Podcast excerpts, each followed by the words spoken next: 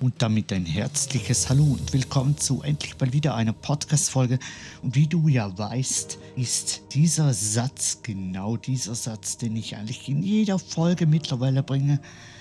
Das hat sich irgendwie so ein bisschen eingebürgert, weil bei mir halt äh, Podcast eher so ein bisschen an zweiter Stelle steht. Ich mache das sehr gerne.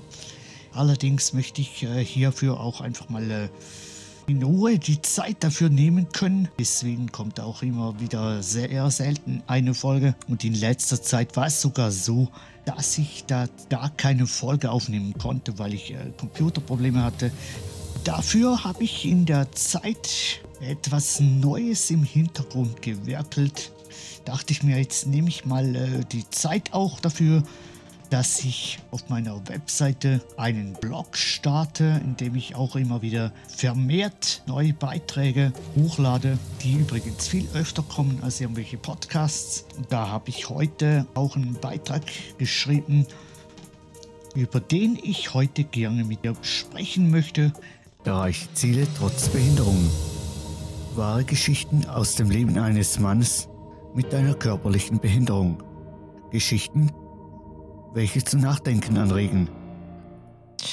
In dem Blogartikel ging es um folgendes Thema, wie du trotz inneren Blockaden ins Machen kommst. So innere Blockaden, das hat der Mensch nun mal an sich.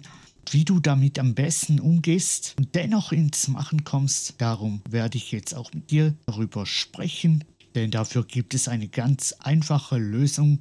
Kleines Beispiel, ich habe aktuell eine kleine Schreibblockade und auch, ja, wie soll ich sagen, eine etwas unkreative Phase.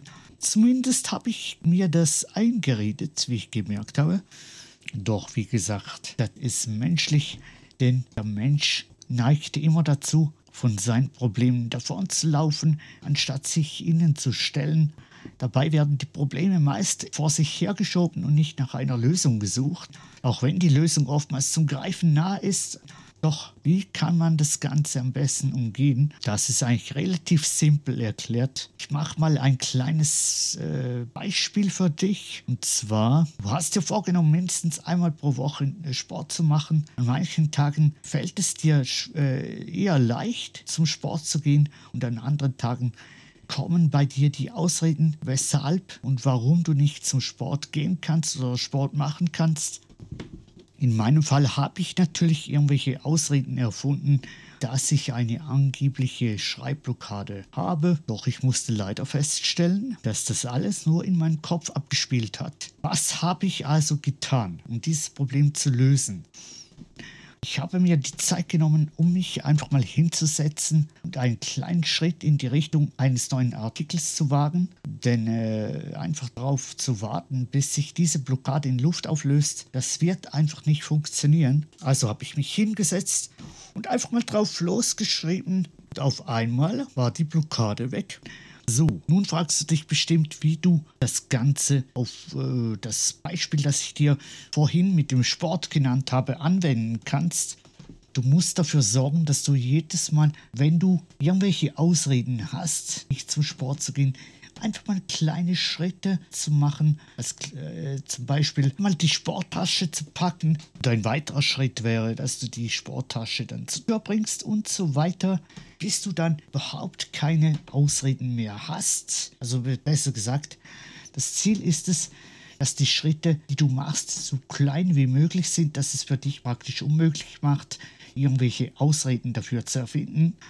Das hat der Vorteil, dass du es dann irgendwann einfach nicht mehr vor dir herschieben kannst, sondern einfach äh, irgendwann halt doch beim Stopp, äh, beim Sport machen landest, weil du dir denkst, ja, jetzt habe ich ja die Tasche schon gepackt. Die Tasche steht schon äh, bei der Tür. Mein Kumpel meinte heute gerade, ja, er macht das genauso.